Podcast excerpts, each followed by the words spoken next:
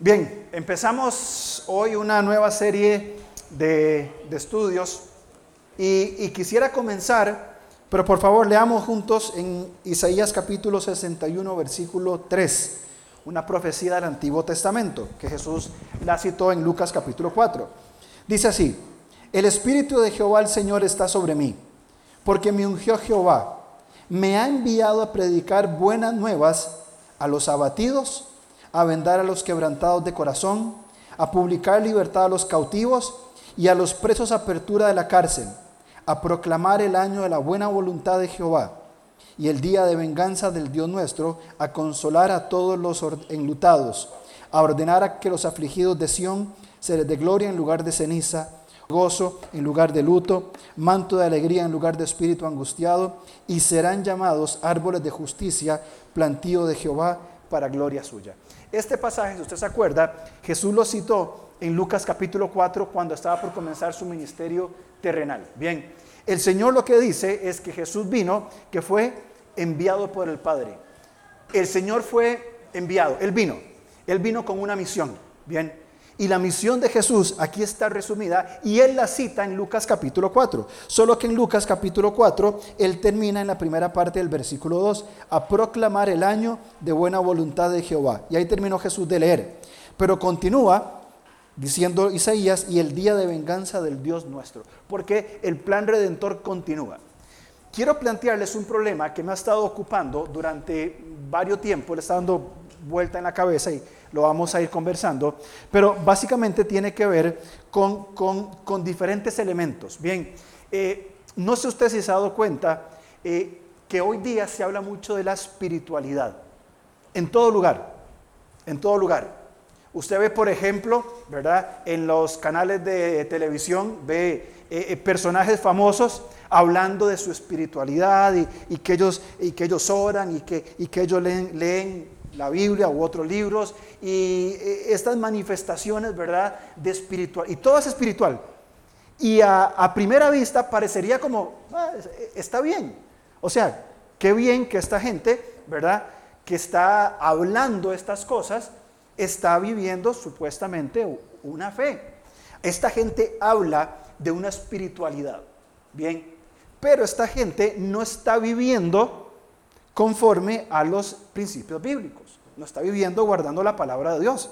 Bien, entonces nos encontramos en un, dilema, en una situación donde verbalmente, bien, muchos dicen, sí, yo amo a Dios, yo amo a Dios, o yo tengo cierta eh, comunión con Dios. Hace años, de años, de años, en un campamento, eh, estaba con un muchacho, creo que no era creyente, ¿verdad? El, apodo era Tiger.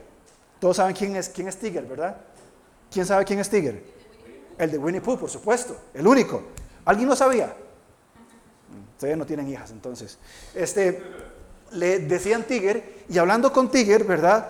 Eh, hablando ahí, y me dice, vea, suave un toque, compa. El Barbas y yo tenemos un trato diferente. Y yo, ¿quién? El Barbas y yo. ¿Quién? Y no, yo no conocía el término Barbas, ¿verdad? Ahí aprendí que así le dicen a Dios, el Barbas, ¿verdad? Entonces Tiger me está hablando del Barbas, ¿verdad? Y cómo él, este Tiger, tenía una relación diferente con Dios porque él se entendía con Dios a su manera, a su forma, ¿verdad? Yo practico mi forma de acercarme a Dios, yo tengo mi relación con Dios. Y... Ahora, eso es lo que se dice.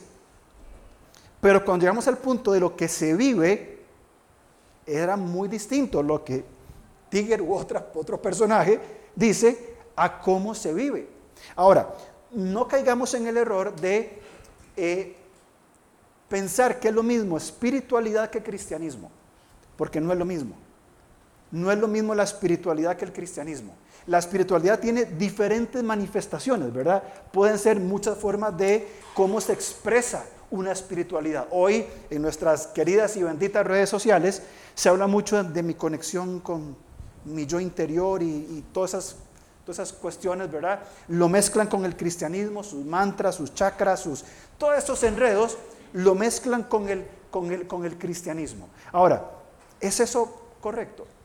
¿Es eso lo que realmente nosotros, con lo que acabamos de cantar, asombroso es nuestro Dios Y Erwin nos exhortaba a que pensáramos lo que estamos cantando de esta persona, de, de Jesús, porque no hay otro nombre, no hay otro nombre. Y lamentablemente esta forma de pensar tan superficial de la espiritualidad y también de lo que tradicionalmente se conoce como cristianismo, muchas veces se da por sentado o se toma muy liviano el nombre de Jesús.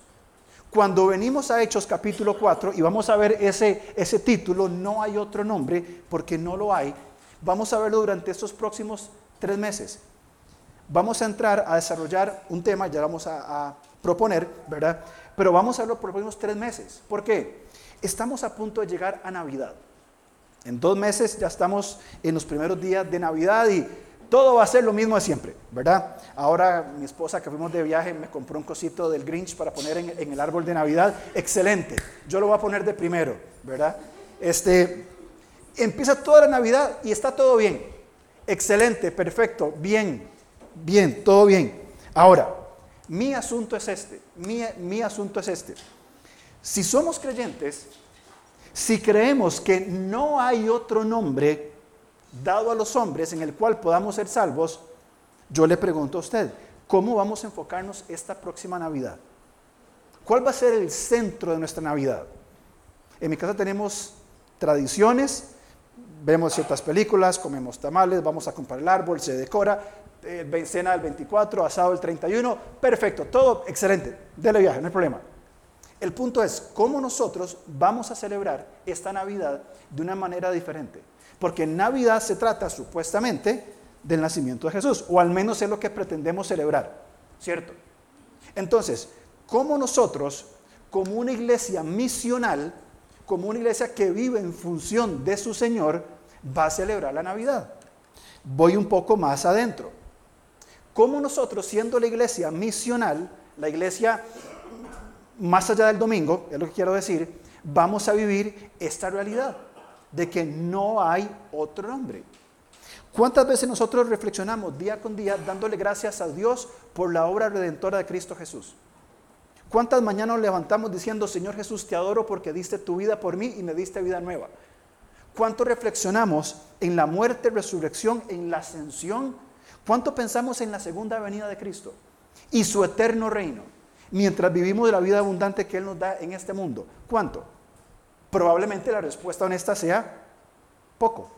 Entonces, ¿cómo nosotros decimos, y aquí me pongo yo en primer lugar, cómo nosotros decimos, no hay otro nombre dado a los hombres en el cual podamos ser salvos, pero en el día a día vivo exactamente igual como si nada pasara, sin recordar que Jesús es nuestro, nuestro Salvador. Bien, entonces, no confundamos este asunto. Además, eh, eh, bueno, eso lo voy a, mm, lo voy a, voy a avanzar. Bien, eh, la espiritualidad que hablaba anteriormente, la moderna, la postmoderna más bien, habla sobre una experiencia más que una revelación. En otro campamento hace años también me acuerdo una muchacha que, que, que, se enojaba porque yo quiero que me hablen de su experiencia, no de la palabra de Dios.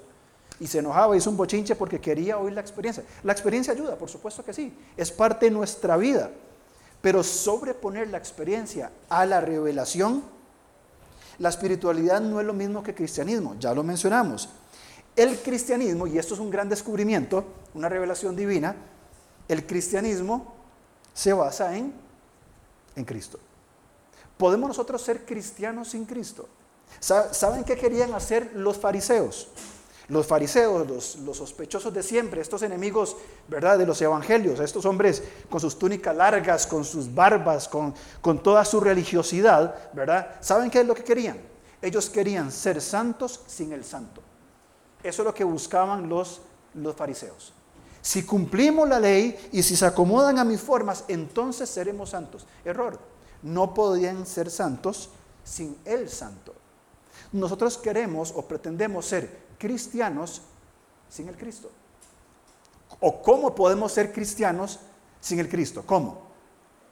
No se puede. Entonces volvemos al punto, bien, de recordar algo que es algo fundamental, de que el cristianismo está basado en Cristo. Segundo, hablamos de la espiritualidad bíblica y está fundamentada en diferentes elementos. ¿En qué? En el Espíritu Santo, en la palabra de Dios, en la adoración en Dios, Y como todo Efesios enseña, solo aquellos que están en Cristo, estando en Cristo. Ahora, ¿cómo definimos espiritualidad? Bien, eh, lo define de esta manera. Espiritualidad es una relación adulta con el Espíritu Santo. Muy bien, una relación adulta con el Espíritu Santo. Bien, ¿cómo es una relación adulta? Es una relación madura es una relación donde podemos sentarnos, en un sentido figurado por supuesto, y entender, oír, percibir lo que Él dice y vivirlo en el día con día, el poder acudir a Él y tener esta relación madura con el Señor. Podemos tener esta relación madura sin el Señor. No, no se puede. Entonces, esa espiritualidad superficial que hoy se habla en diferentes ámbitos no es más que otra cosa que no cristianismo. Quiero, quiero leer esto rápidamente. Dice, la espiritualidad no es meramente la cesación de las cosas que se llaman mundanales, sino la producción de la vida divina. El cristianismo no llegaría a ser espiritual si se abstuviera de toda mundanalidad, porque le faltarían todas las manifestaciones del Espíritu. Bien, me encanta esto como, como Schaffer, que es su autor, lo dice la espiritualidad no es dejar de pecar. Vea, si yo consigo dejar de pecar, todo está bien. Voy a ser un buen cristiano. Va mucho más allá de eso. Porque no es una reforma, no es un cambio de conducta meramente. Bien, sino que es la producción de la vida divina. El Espíritu Santo quiere y está listo y nosotros ya predispuestos para qué? Para que se vaya produciendo esa vida. Ya la tenemos, no nos confundamos, ya la tenemos. Tenemos segura nuestra vida eterna, bien, nuestra salvación eterna. Pero en el día a día podemos ir disfrutando de la producción de la vida divina, que es lo que Efesios habla en el capítulo 4 cuando dice, cambien su forma de pensar. Es decir, ya no vivo más eh, estos aspectos limitados como los fariseos, sino que vivo qué? Vivo la fe viva que tenemos en Cristo. Más adelante, el próximo año, vamos a hacer una serie de estudios eh, con este nombre, Religión a la Carta. Bien, cuando hablamos de religión a la carta, es el problema que estamos enfrentando y viene con la espiritualidad de una iglesia de consumo. ¿Qué quiero decir? Que los creyentes en todo el mundo, no hablo de del lugar, aquí somos todos perfectos, no se confunda aquí, eso es para otros, ¿verdad? Ni usted ni yo somos así.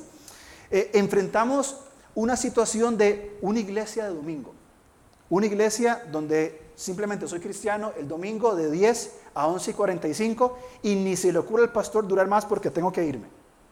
Y ya llego y eh, el domingo me preparo y el lunes entro en mi vida secular, se me olvida el cristianismo. Entonces vengo a la iglesia, consumo iglesia, participo de todos los programas, consumo los programas, bien, consumo esa actividad, pero en mí no hay transformación, en mí no hay producción de la vida divina día con día, menos que voy a abrir la palabra de Dios, menos que voy a orar constantemente, menos que voy a tener comunión con hermanos y participo de la cena del Señor simplemente como parte del domingo nada más. Doy la ofrenda, por supuesto, eso no puede faltar, ¿verdad? Eh, doy la ofrenda y me desentiendo de todo lo demás. Esa es una iglesia de consumo. Esa es la iglesia que Hechos y las cartas en el Nuevo Testamento nos enseña. Cuando hablemos de esto, vamos a hablar un poco de la diferencia entre ir a la iglesia y ser la iglesia. Ahora, todo esto, ¿por qué lo digo? Tengo un punto, créame, espero. Cuando hablamos de estos aspectos, es porque como iglesia, y otra vez hablo en términos generales, cada quien tome lo que tiene que aprender como yo estoy tomando para mí. Cuando hablamos de estos conceptos, de esta religión a la carta, que yo escojo lo que quiero, esto sí, esto no, ah, esto está muy bonito porque es fácil, eh, creo que hay un problema fundamental. Es que estamos olvidándonos de Jesús como el centro de nuestra adoración, de la vida eterna que Él nos dio, que disfrutaremos por la eternidad, que ya somos justificados y la nueva vida que tenemos en Cristo aquí ahora. Nos olvidamos de esto.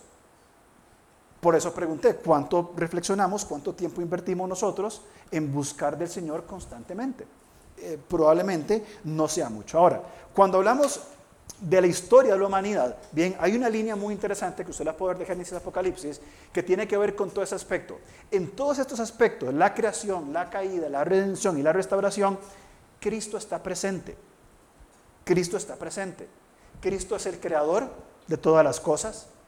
En la caída Jesús va a ser el reconciliador de toda la humanidad. En la redención Él es el redentor, Él es nuestro redentor. Y en la restauración Él es el restaurador de todas las cosas. Hay una línea de principio a fin por la eternidad donde Cristo está presente. Cristo no se queda, Cristo no se queda en el nacimiento y los 33 años que vivió. Cristo es eterno. ¿Qué nos importa a nosotros el Cristo preencarnado? Hemos reflexionado en eso. ¿Dónde estaba Cristo antes de la encarnación? ¿Qué implica que el Mesías se encarnara? ¿Qué implica que sus enseñanzas? ¿Por qué la transfiguración está en todos los evangelios?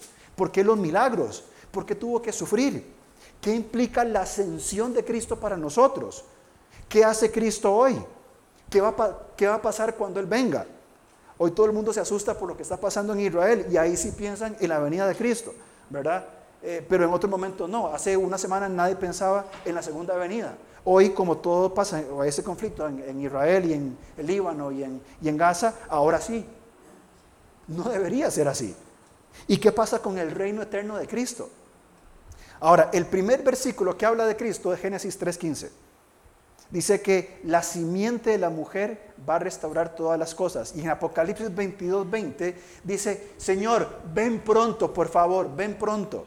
Y en todo ese espacio de nuestra historia, ahí está Cristo. Entonces, ¿cómo nosotros, qué nos ha pasado que nos hemos olvidado de centralizar a la persona del Cristo resucitado? Y me gusta mucho hablar de en estos términos, el Cristo encarnado. Lo que implica, lea Hebreos capítulo 2, el Cristo encarnado. Hablemos del concepto, del término, el Cristo resucitado. ¿Qué implicación tiene para mi vida el Cristo resucitado? Ahora, Isaías, ¿se acuerdan? Isaías, que lo leemos un montón en Navidad. Llamará su nombre príncipe eterno. ¿Se acuerdan, verdad? Hay una canción, ¿verdad? Y todo esto. ¿Quieren que les cante? No, mentira. Pero el admirable, cuando, cuando leemos en, en Isaías 9, el admirable fue menospreciado para que pudiéramos ser aceptos en él. El consejero fue a la cruz contra toda lógica para redimirnos. El Dios fuerte se hizo débil para que pudiéramos tener vida nueva. El Padre Eterno se hizo un hijo terrenal, maltratado y escupido. El príncipe de paz experimentó el más profundo dolor y sufrimiento por mí.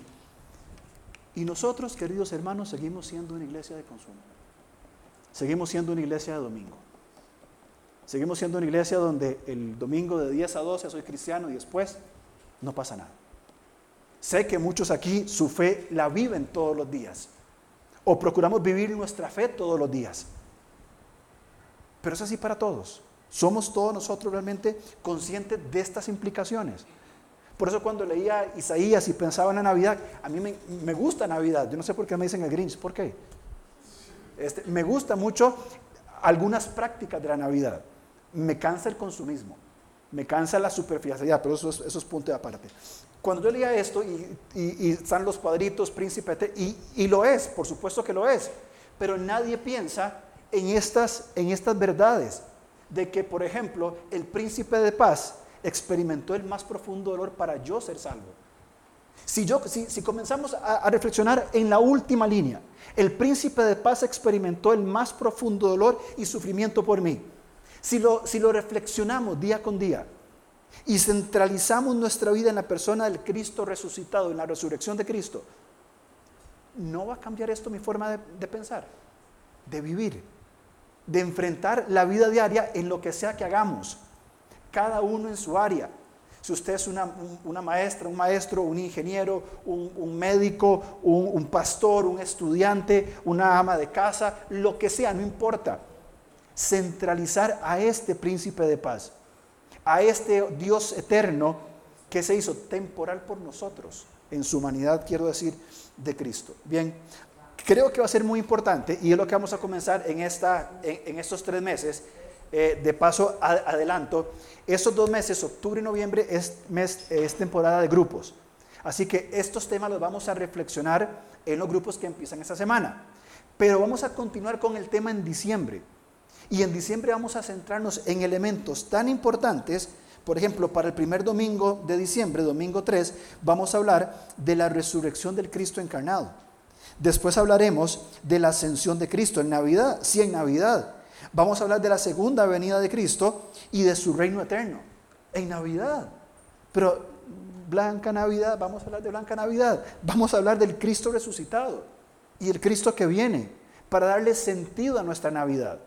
¿Vamos a seguir con nuestras tradiciones? Por supuesto que sí. ¿Vamos a comer tamales? Sí. ¿Van a poner el árbol de ahí? 50 eh, lugar, pónganlo, si no, no lo pongan, no importa. ¿Vamos a decorar? Probablemente que sí. ¿Vamos a cantar villancicos? Posiblemente, esperemos, quizá.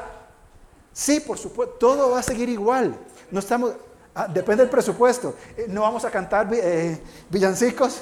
Este, todo va a seguir igual. Vamos a disfrutarlo igual. Vamos a comprar regalos, va a seguir. El punto es si voy a seguir en la misma superficialidad sin Cristo o a partir de ahora voy a centrar y voy a postrarme delante del Cristo resucitado, aquel que está por venir. Y que Él transforme toda mi vida de adentro hacia afuera, porque logro centralizar mi vida en el Dios viviente, en el Cristo viviente, en el Cristo resucitado y no simplemente en una vida, en una religiosidad. Eh, hablo de la iglesia en términos generales, por supuesto, bien, pero para definir una espiritualidad correcta y desarrollar correctamente una iglesia misional, es fundamental establecer a Cristo como el centro. Ahora en la mañana, perdón, leía, y con eso termino esa parte, eh, Hechos capítulo 1, versículo 3. Hechos 1, 3. Lo he leído mil veces, pero hasta hoy lo, lo pude leer con más comprensión. Dice, leamos del 1, en el primer tratado Teófilo hablé acerca de las cosas que Jesús comenzó a hacer y enseñar. Esto es el Evangelio de Lucas.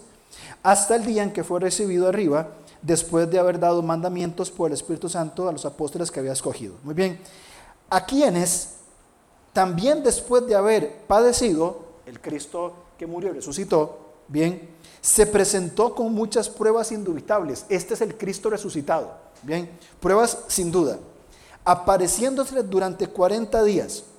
Bien, estuvo con ellos 40 días. ¿Y qué hizo? Hablándoles acerca del reino de Dios. Bien todos los elementos, ah bueno, y leemos el, el versículo 4. Dice, y estando juntos, les mandó que no se fueran de Jerusalén, sino que esperasen la promesa del Padre, el cual les dijo, oíste de mí. Porque Juan ciertamente bautizó con agua, mas vosotros seréis bautizados con el Espíritu Santo dentro de no muchos días. Cuando Jesús resucitado aparece a sus discípulos, ¿qué es lo que hace? Les habla del reino de Dios. Y el reino de Dios, mis queridos hermanos, es más que la reunión del domingo de hora y media. El reino de Dios es más que la iglesia como una organización. El reino de Dios tiene más que ver con una iglesia que es un organismo, no una organización. Y hay una diferencia gigantesca entre un organismo y una organización. Son cosas muy distintas. Cuando nosotros logramos de una forma intencional colocar, colocar al Cristo resucitado como el centro de nuestra fe, vamos a, comenzar a vivir no solamente una vida con misión, bien, donde estoy en el entorno de cada uno, donde usted está hoy día, bien, va a vivir su vida con misión no va a vivir su vida como ah, el culto del domingo, la ofrenda y me voy. Una, una vida con misión.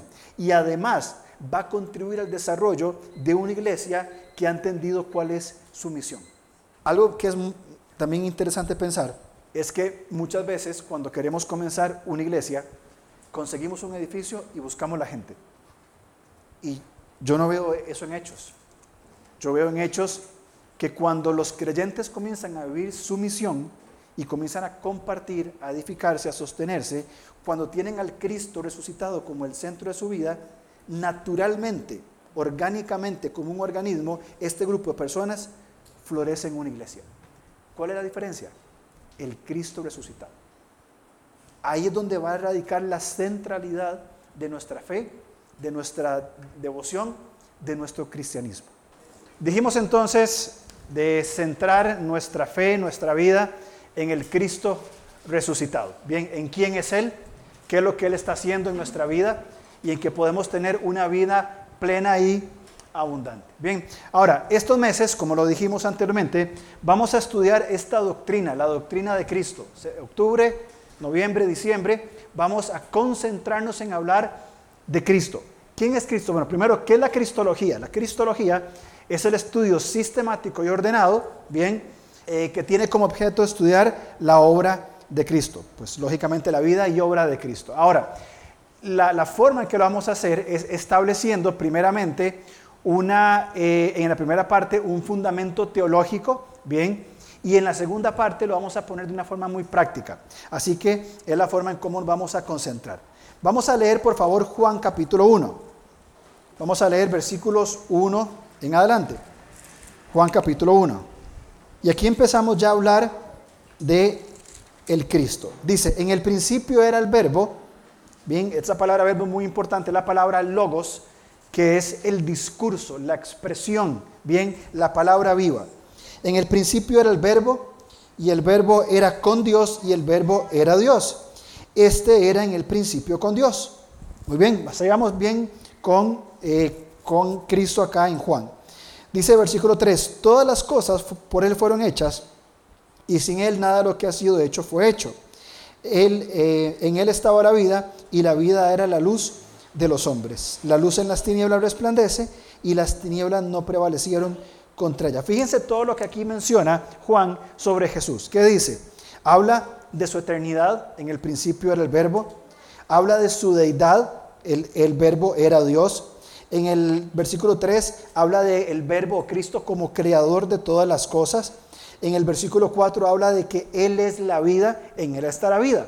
Esta figura es bien filosófica, si queremos decirlo así, porque es la expresión de Cristo. ¿Quién es Cristo? Es esto. Bien, es el discurso, es la expresión de Dios. La palabra logos en la cultura griega era sumamente importante, era ser, valga, ya lo he hecho muchas veces, esa expresión del Señor. Ahora, en el versículo 6 menciona a Juan el Bautista. Y Juan el Bautista viene a dar testimonio de la luz. Él no es la luz. Pero fíjese más adelante, por favor, en el versículo 9. Dice el 9. Aquella luz verdadera, Jesús, que alumbra a todo hombre, venía a este mundo. En él estaba y el mundo por él fue hecho. Pero el mundo no le conoció. Cristo vino y no lo reconocieron. 11. A lo suyo vino y los suyos no le recibieron. Fue rechazado directamente por el pueblo de Israel como el Mesías fue rechazado. Versículo 12. Más, y este versículo tiene que generar mucha esperanza, más a todos los que le recibieron, todos, no importa quién sea, todos los que le recibieron, a los que creen en su nombre, les dio la potestad de ser hechos hijos de Dios. Entonces Cristo vino y a todo aquel que pone su fe en Él, es hecho, se le da la identidad de hijo de Dios. ¿Se acuerdan el capítulo 63 de Isaías que mencionamos? Que Él venía a anunciar las buenas nuevas. Ya vino. Ahora fíjense un poco más adelante, en el versículo 14. Y aquel verbo fue hecho carne y habitó entre nosotros, dijo Juan, y vimos su gloria, gloria como el unigénito del Padre, lleno de gracia y de verdad. Juan dice, lo vimos reconocimos al Mesías. Pero yendo más allá todavía, cuando vemos esta palabra en el versículo 14, habitó, la palabra literalmente es tabernaculizó. Y tiene que ver con las fiestas de los judíos donde, ¿se acuerdan? Hacían tabernáculos en ramadas por algunos días. Venían, estaban algunos días, vivían ahí celebrando eh, ciertas fiestas dadas por Dios. Ahora, Cristo hizo lo mismo. Él del cielo descendió a la tierra y tabernaculizó, se hizo hombre, entró en ese tabernáculo carnal, ¿para qué? Para habitar en medio de nosotros, bien, y ver la gloria que iba a manifestar. Filipenses capítulo 2, por favor. Capítulo 2, versículo 1 al 4, Pablo está hablando sobre el no mirar por lo suyo propio, sino eh, tener, eh, eh, tener a, a considerar también a los demás. Dice en el versículo 5, haya pues en vosotros este sentir que hubo también en Cristo Jesús, un sentido de humildad. Versículo 6, el cual siendo en forma de Dios, siendo Dios, no estimó el ser igual a Dios como cosa que aferrarse, sino que se despojó a sí mismo. ¿Cómo se despojó a sí mismo? Tomando forma de siervo, hecho semejante a los hombres, y estando en la condición de hombres, se humilló a sí mismo, haciéndose obediente hasta la muerte y muerte de cruz. Bien, entonces en este momento Pablo exhorta a la iglesia en Filipos para que ellos asuman la actitud humilde de Cristo. ¿Cuál fue la actitud humilde de Cristo? Él no, no, se quedó en el cielo, en la eternidad, bien, con su forma de Dios, sino que descendió. Dice que se despojó. Y hay muchas teorías en cuanto a este despojarse, pero solamente voy a decir dos cosas. Uno, no significa que Jesús dejó de ser Dios. Hay gente que cree que cuando Cristo vino en la tierra dejó de ser Dios. Fue una herejía, creo que del siglo segundo. Jesús siguió siendo Dios totalmente. Él no pierde sus atributos. Y segundo, tiene que ver más con un, una, eh, un no uso voluntario de sus atributos. Es decir, Jesús anduvo siendo Dios, voluntariamente dijo, no voy a hacer uso de estos atributos. De esa manera caminó en oración, en dependencia del Espíritu Santo, descansando su cuerpo, alimentándose, etc. Pero el punto en todo esto es la misión de Cristo. Estando en una condición eterna como Dios, no tuvo problema, para usar una expresión, en dejar ese esquema, es la palabra literal, ese esquema, sino que tomó otro esquema, y el esquema es forma de hombre. ¿Con qué propósito? ¿Con qué propósito asume un esquema diferente? Con el propósito de habitar en medio de esta humanidad perdida. Es decir, muchas veces nosotros pensamos de que eh, estamos viviendo la vida cristiana para ir al cielo. Cuando vaya al cielo voy a ver a Dios. Yo lo que entiendo aquí es que Dios vino a los hombres.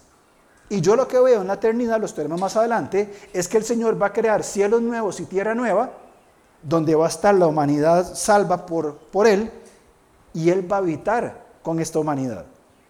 Entonces fíjense cómo estos conceptos que tenemos preconcebidos, ah, yo voy al cielo, no vamos a ir al cielo, Él va a venir a habitar con nosotros, Él va a seguir habitando con nosotros. Es parte de la misión que tiene el Señor. Ahora en el versículo 9, eh, eh, dice, por lo cual, versículos 7 y 8, bien, de esta obra redentora de Jesús, por lo cual Dios también lo exaltó hasta lo sumo y le dio un nombre que es sobre todo nombre. No hay otro nombre en el cual podemos ser salvos. Bien, este es el nombre del Hijo de Dios. Para que en el nombre de Jesús se doble toda rodilla de los que están en los cielos y en la tierra y debajo de la tierra. Y toda lengua confiese que Jesucristo es el Señor para gloria de Dios Padre. El final de la obra redentora de Cristo va a encontrarse con todo lo que está en el cielo, en la tierra, debajo de la tierra, de rodillas, confesando verbalmente, como dice acá, que Jesús es el Señor para gloria de Dios. Entonces, ¿por qué leo estos textos tanto en Juan como en Filipenses? Noten o notemos la centralidad de Cristo, bien, como este, quien está en, en, el centro de la historia de la relación de la, de la humanidad. Cuando la iglesia, hablo en términos generales, logremos centrar a Cristo como nuestro centro de adoración. Cuando como cristianos centremos a Cristo como nuestro centro de adoración y no la iglesia organizada, y creo que ya hablamos en la primera parte sobre esto, nuestra forma de pensar y vivir va a cambiar. Si seguimos pensando nosotros en que la iglesia es el culto del domingo de 10 a 12, el grupo pequeño del jueves, las mujeres los sábados, lo que sea, no importa hombre, mujer, lo que sea, y de vuelta al culto, o sea, yo no noto nada diferente en eso. No sé si seré yo muy raro o qué, probablemente que sí, pero, pero no veo algo diferente. No veo una fe activa. El simplemente tener esta dimensión de Cristo, pero no sé si logramos dimensionar nosotros lo que leímos en Juan y en Filipenses. ¿Qué implica?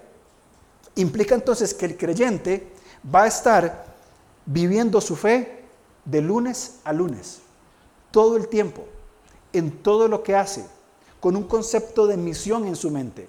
Esto no significa, y se lo voy a poner en términos bien populares para que me entienda, esto no significa panderetear todo el día. No significa eso. Significa vivir de acuerdo a los propósitos con los cuales he sido creado para amar a Dios, amar al prójimo y servir al mundo, que es lo que la palabra nos enseña en cuanto a cómo tenemos que vivir. ¿En dónde? En todo. ¿Y qué es todo? Todo es todo. Su trabajo, su familia, sus amigos, sus entretenimientos, su trabajo, sus perspectivas económicas, políticas, sociales, familiares, etc. Todo es todo. Ahí donde vive la iglesia misional.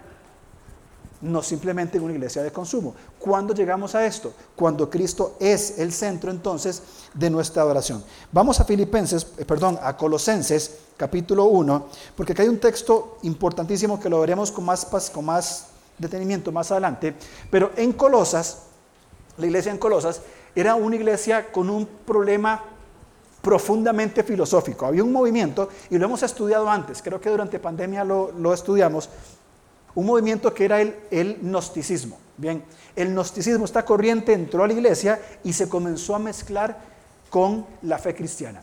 Entonces relativizaban las cosas, Jesús no era Dios, este, y ciertos pensamientos que los estaban básicamente apartando de la verdad. ¿Cómo llegó entonces en Colosas estos, estos, estos gnósticos a ser un gran problema? ¿Saben cuál fue el principal problema? Dijeron que Jesús no era Dios, que Jesús era una imagen o que era un holograma o que habían dos, habían diferentes posiciones, bien, pero decían, ese Jesús no es Dios. Eres parte, eh, ellos los gnósticos llaman que son unos eones, que son como conexiones de seres espirituales hasta Dios, y que Jesús era el primero de esos eones, de esa conexión entre Dios y el hombre, pero que Jesús no era Dios. Y habían ciertos elementos que iban en función de esto. ¿Qué pasó con la iglesia? Comenzó a desviarse y perdió la esencia de algo muy importante. Perdió la esencia de la verdad. Perdió la esencia de la verdad el gnosticismo en la iglesia de Colosas los apartó de la verdad y comenzaron a crear, y aquí abro comillas grandes, a crear su propia verdad. ¿Se puede crear la verdad? No, la verdad no se puede crear. La verdad ya ha sido revelada. Entonces pregunto, lo mismo que le preguntó Poncio Pilatos a Jesús cuando estaba frente de él. Hablando con Poncio, ¿verdad? De una forma irónica, eh, perdón, hablando con Jesús de una forma irónica, Poncio le pregunta a Jesús, ¿y qué es la verdad? Ahora, yo no sé si ustedes se dan cuenta, pero Poncio Pilato quedó como el más idiota de todos en ese momento.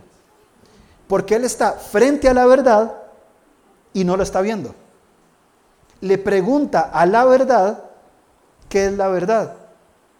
¿Qué es la verdad? ¿Quién es el camino, la verdad y la vida? ¿Quién es? Eh, y, y noten Juan, noten Juan, cuántas veces Juan dice la verdad, Él es la verdad, esta es la verdad. ¿Qué fue lo que pasó en Colosenses? Quitaron la verdad. Avancemos en el tiempo. ¿Qué es lo que está pasando hoy en nuestro mundo? Están quitando la verdad, están subjetivizando la verdad. Todo es relativo.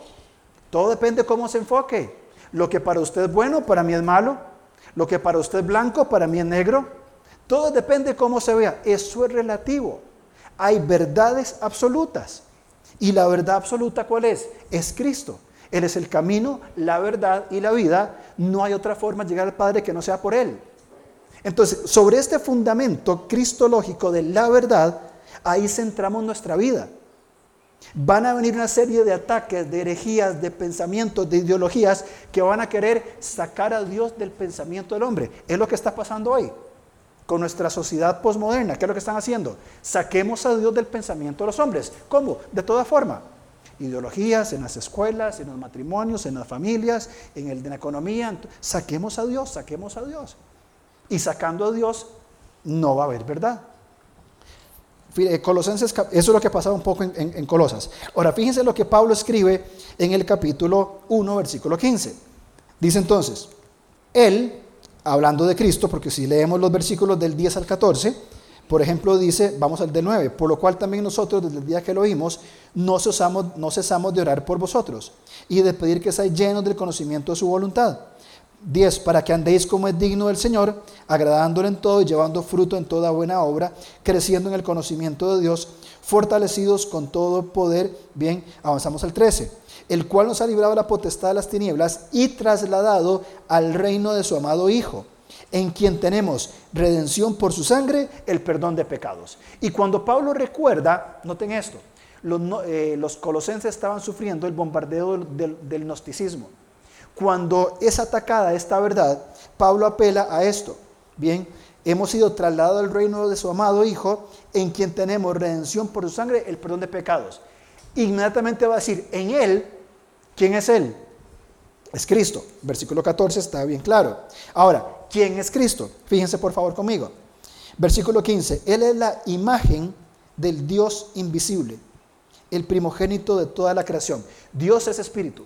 Dios es espíritu. Nadie la ha visto jamás. Dios es espíritu. Aquí Pablo usa la, expresión imagen. La palabra en el griego es la palabra eikon. De ahí viene nuestra palabra icono. ¿Qué es un icono? Es una imagen gráfica que tiene todo un concepto. Si pusiéramos el, icono de, Facebook, todos lo todos conocen, o el icono de, lo que sea, todos lo conocen. Es lo que representa. Si usted ve en su teléfono el icono de, de calendario, sabe todo lo que implica un calendario. Cristo es el icono de Dios, es la expresión de Dios. Por eso Pablo apela diciendo, en toda esta serie de relativismo alrededor de Colosas, vamos a concentrar a Cristo como el icono de Dios, como la imagen de Dios. Bien, además va a decir en, la segunda parte del versículo, Él es el primogénito, Él tiene el primer lugar. Cuando habla de primogénito no habla de ser el primer ser creado, porque Cristo no fue creado. Es parte de lo que vamos a estudiar en nuestra cristología. Cristo no fue creado. Él se encarnó en un cuerpo, es, otra cosa, pero Cristo es eterno. Él no fue creado que fue otra de las herejías de los primeros siglos. Entonces, en esto, bien, Él es el que ocupa el lugar de prominencia, el lugar primero en la creación. Versículo 16 dice, porque en Él fueron creadas todas las cosas, las que hay en los cielos, las que hay en la tierra, visibles e invisibles, sean tronos, sean dominios, sean principados, sean potestades, todo fue creado por medio de Él y para Él. Él es el soberano. Cuando hablamos del soberano, ¿qué significa? No hay nadie por encima. Eclesiastés dice que sobre el que reina o el que gobierna hay uno y sobre este uno hay uno superior. Bien, soberano es, no hay nadie por encima de Dios. Y dice Colosenses que todo fue creado para Él. Romanos 11:36 dice, porque de Él, por Él y para Él son todas las cosas. Todo le pertenece al Hijo. Versículo 16 también afirma que Él es creador. Él es creador de todas las cosas. Bien, y ya lo mencionamos esto anteriormente. Fíjense en el versículo 17. Dice, y Él es, este y es muy importante en el versículo 17 porque conecta los temas. Bien, no separa la línea que viene hablando, sino que sigue en una sola eh, eh, línea de pensamiento. Dice, y Él es antes de todas las cosas. ¿Qué significa esto? Él es eterno. Cristo es eterno porque es Dios. Y fíjense, me encanta, de todos, este es el que más me gusta. Dice, y en, dice, y todas las cosas en Él subsisten. Es decir, desde la majestuosidad del universo, con todas sus leyes, no sé, aquí voy a hablar fuera de mi campo, físicas, químicas, naturales, lo que sea, todo ese funcionamiento macro hasta la reproducción de una célula micro, todo es sostenido por Él. Nada escapa a su voluntad. Ah, no, es que eso lo hace la gravedad o eso lo hace la primera ley de la termodinámica. Ajá, y estamos de acuerdo, perfecto. Lo que hicimos nosotros fue ponerle nombre. ¿Quién hizo que funcionara la gravedad? Dios. Alguien, no sé quién, no me acuerdo quién, la descubrió y le puso gravedad, pum, pum, pum, listo, todo, todo bien. Y cada ley química, natural, eh, física, eh, biológica, etcétera, que hemos, la humanidad descubierto y nombrado, bien, no la han inventado estas personas. No, no ha sido algo que ahí comenzó. Él sostiene todas las cosas por medio de todas estas leyes que Él creó, diseñó y sostiene. Es decir, Dios no creó el mundo y lo dejó a la suerte de lo que pasara. Él es creador y sustentador de todas las cosas. Por esto es soberano, por esto es eterno, etc. Versículo 18. Y Él es la cabeza del cuerpo, que es la iglesia, la que es el, principio, la que es el principio, el primogénito entre los muertos, para que en todo tenga la preeminencia. Bien, ya hablamos, Él es la cabeza de la iglesia misional. Bien, ahora, fíjense cómo Pablo termina hablando en versículos 19 y 20. Cristo como cabeza de la iglesia. ¿Cómo es Cristo como cabeza de la iglesia? Le agradó habitar en Él con toda plenitud, por medio de Él y por medio de Él reconciliar consigo todas las cosas, tanto las que están en la tierra como las que están en el cielo, haciendo la paz mediante la sangre que derramó en la cruz. ¿Cómo es Cristo cabeza de la iglesia? Y aquí señalo esta palabra que tuve que remarcarla, reconciliar. Reconcilió consigo todas las cosas. ¿Por qué? Porque estábamos enemistados. ¿Por causa de qué? De nuestro pecado.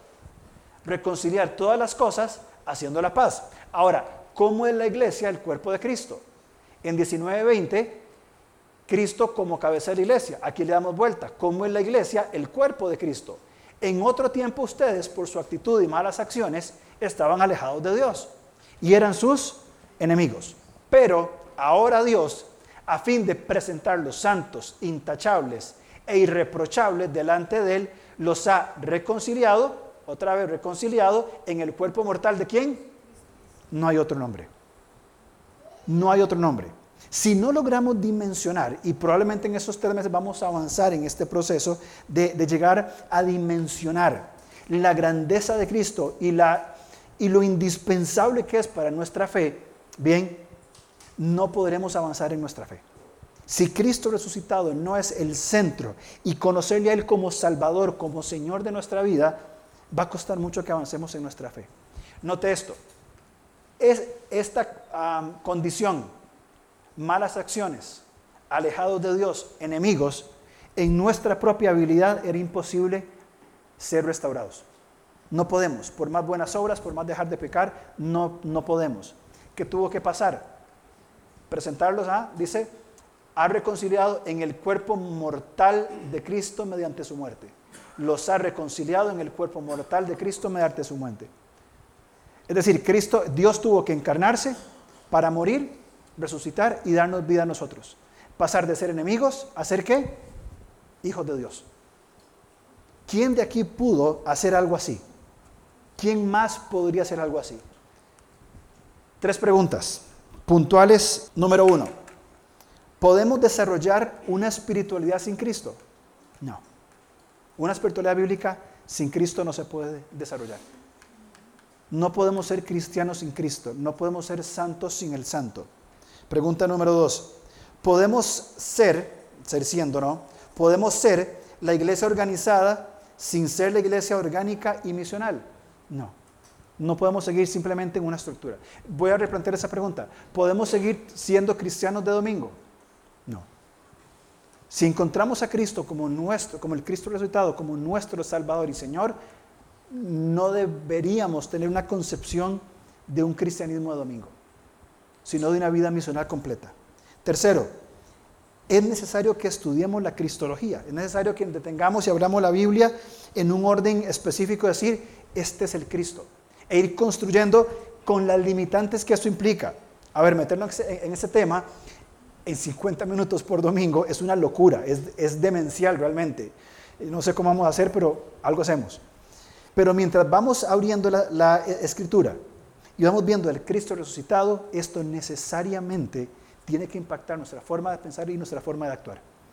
No es natural de un creyente comprender a la persona de Cristo y quedarnos exactamente igual. Si nosotros venimos al Cristo resucitado, vamos aprendiendo, dimensionando quién es, ampliando el concepto, que no lo vamos a hacer en este mundo ni en esta vida, porque Él es eterno e infinito. Pero si comenzamos a entender nosotros quién es Cristo y ver, la, eh, estudiar la cristología, la doctrina de Cristo, el Cristo preencarnado, el encarnado, el resucitado, el que está por venir, el reino eterno de Cristo. Y simplemente lo vemos como un lindo mensaje domingo, hay un serio problema en nosotros.